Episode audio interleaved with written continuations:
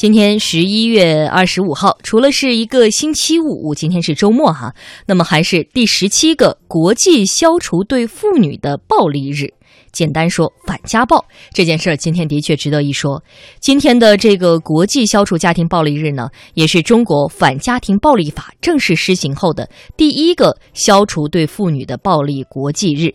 记者今天的了解是，目前我们国家有十七个省区市出台了反家暴法的配套制度。我们先来听到的是央广记者刘乐的报道。关于家暴，我们看到这样一组触目惊心的数字：世界范围内至少有三分之一的妇女和孩子在其一生中遭受过暴力、性虐待和虐待。在我国，据全国妇联统计，在二点七亿个家庭中，有百分之三十的已婚妇女曾遭受家暴，平均每七点四秒就会有一位女性受到丈夫殴打。家暴致死占妇女他杀原因的百分之四十以上。今年三月一号，中国首部反家庭暴力法正式实施。不到一年的时间里，反家庭暴力法的贯彻实施取得了积极进展。许多地方和部门都制定出台了具体办法，健全并落实强制报告、公安告诫、家暴庇护、人身安全保护令等一系列制度。全国妇联副主席、书记处第一书记宋秀妍日前指出，实施反家庭暴力法要进一步加强多部门合作，建立和完善各司其职、相互协作、密切配合的工作机制，加大执法监督力度，形成反家庭暴力工作合力。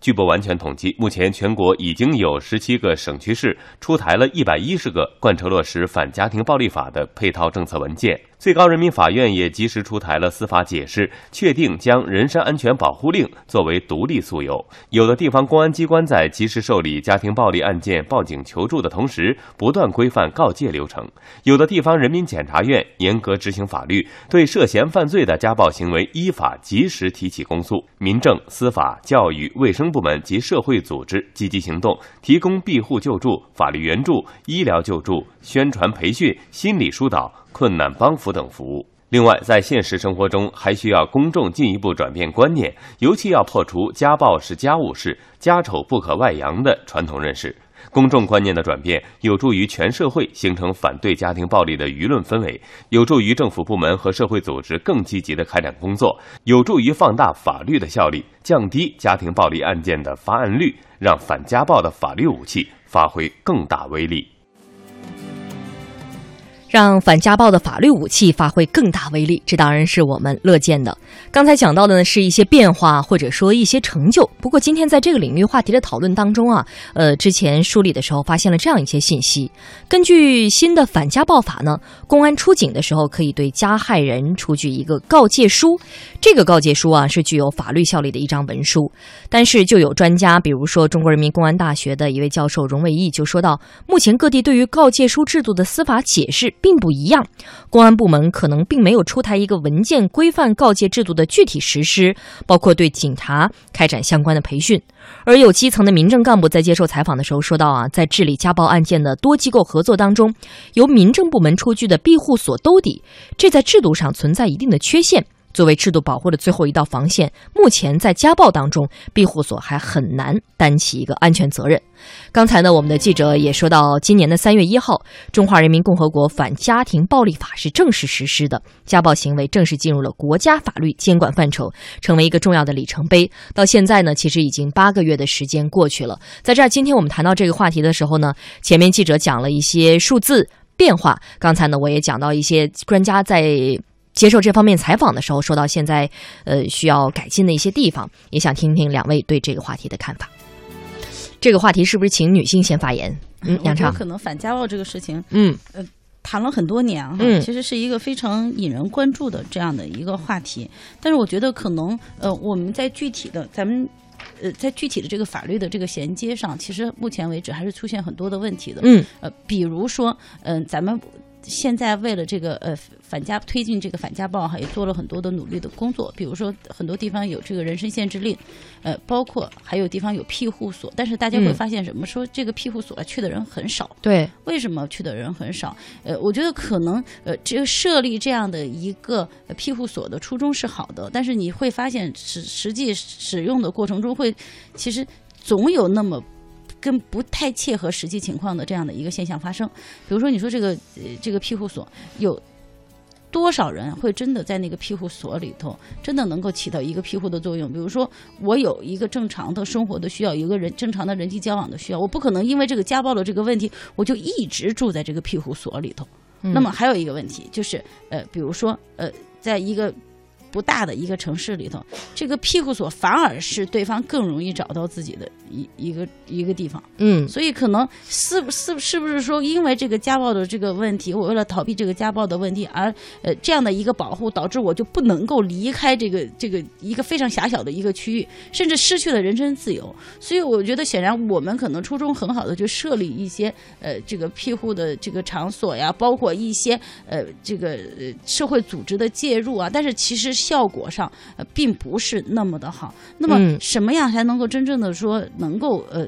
把这个反家暴的这个事情能够真正的说我们的法律能够体现一个实效？我觉得还是一个执法力度的问题，而不在于说我们可能呃更多的时候是希望采取一些更多的辅助措施啊。如果说我们对这个家暴的这个问题真的按照我们的相关的法律有一个呃严惩，而不是其实是呃。在我们的很多的执法人员的这个心目中，呃，虽然我们一再提倡说不要把它当成一个家务事，但是说实话，在我们的很多的这个执法的这个实际的执法过程中，很多人他真的就把它当成一个家务事，真的就认为说这个宁毁十座庙不拆一桩婚。那么似乎就是哪怕是这个这对夫妻已经都是这个。暴力相向了哈，这个大打出手了这样的一个情一个情况之下，他还会认为说这就是个呃尽量的劝和不劝离的这样的一个状态。我觉得第一是要扭转这种心理，另外一个特别是在有一些小城市里头，比如说呃可能低头不见抬头见的，大家都是熟人，那这个时候似乎更不好意思去干这样的事情。嗯，另外一个就是对于这样的真的是对别人的人身安全产这个产生了严重的危害伤害的人，那么他这样的行为一定要去严惩。而不是说仅仅是因为说这个这个夫妻吵架，这个床头吵床尾和的这样的一个状态去处理，我觉得可能的威慑作用要远过于我们就去去设立一拿专门拿出一个地方一间一一两间房子来设立一个什么所谓的庇护所，或者让当地的什么妇联居委会去介入去去劝告去说和，要来的这个效力要大得多，才会避免真正的出现我们能够在这个很多的这个媒体上经常能够看到的一些这个家庭悲。剧的产生，嗯，所以杨超说的这个意思，我理解说，呃，立法已经在先啊，但是在法律执行和实施的过程当中，可能我们还有很多衔接上的问题，或者说大家在心态上，在对待这个反家暴法执法上，呃，似乎还应该更把它当做一个法律来对待。洪林老师怎么看呢？呃，我觉得刚才王贤说的一点很正确，就是说反家暴法究竟是一个什么样的法律？嗯，或者说家暴究竟是一个什么行为？因为刚才杨超也谈到了一点，你比如说庇护所，它能不能够起到这样的一个作用？嗯，就是说。对于一个发生暴力的家庭，我们假设这个受害的就是个女性，那么家暴的是一个男性，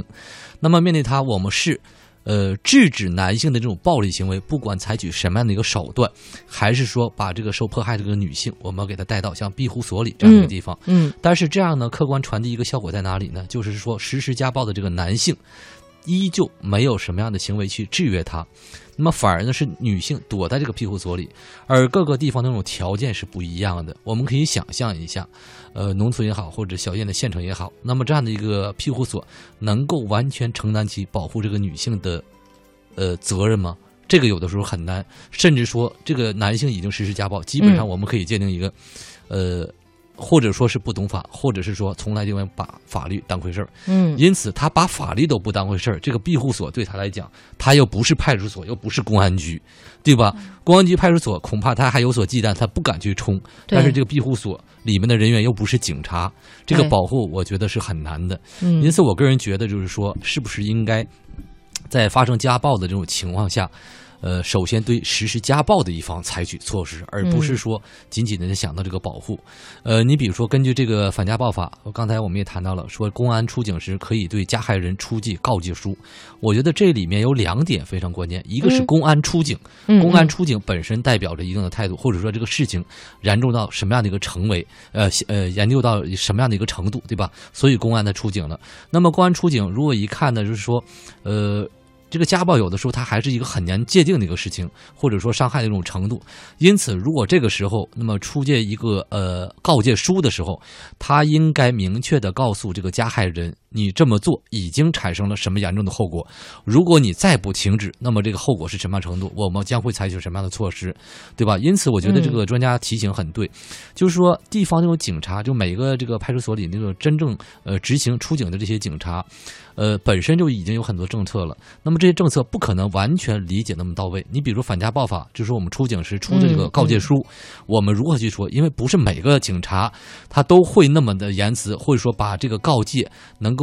呃百分之百的传递到加害人的这个里面。因为加加害人，我们大家可以想象一下，他当时是一个什么样的一个情绪状态之下？是，所以说这个信息的传递，我们一定要考虑到，万一出警的警察他本身在传递的时候不够那么准确。或者说不够那么严厉，嗯，那么这个效果可能就是需要我们重新去考虑了。嗯，我我嗯，想插一句哈，那个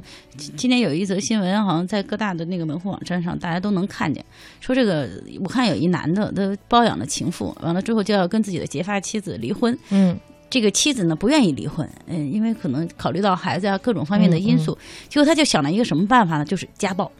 那显然呢，在他的心里头，孰重孰轻，他一定是算了一笔账了。他认为家暴这个事情对他来说付出的代价并不大，但是他得到了一个他一直非常渴望得到的结果，就是离婚。对，迫使女方同意。所以可见，我们目前的法律对于这样的人。的就是惩戒的力度和这个威慑的这个力量有多大？我觉得显然没有起到足够的威胁的作用。这个报道也说得很清楚，他们结婚了很长时间啊，好像有十五年了，从未出现过家暴的情况。但是这个男方就因为想获得这个离婚的这样的一个结果，采取了家暴的手段，让女方死心，可能对他这个能够同意他。这个离婚的这样的一个请求，那么你你就可想而知，我们的法律没有，或者我们的这个目前的这样的一个执法没有起到一个威慑的作用，反而使他在离婚的这件事情上做出了对女方这个大打出手的这样的一个举动，那就说明我们的反家暴这件事情确实是还在路上，而且要走的路还非常非常长。嗯，的确，呃，如果能够对施害人有足够的惩戒，对整个这样的反呃家庭暴力的行为有足够的威慑力的话，相信不会有这样的以身试法的案例继续会出现。那么，其实我们刚才说到，今天呢是第十七个国际消除对妇女的暴力日。当然，反家反家暴这件事情，并不是这一天我们需要呼吁的。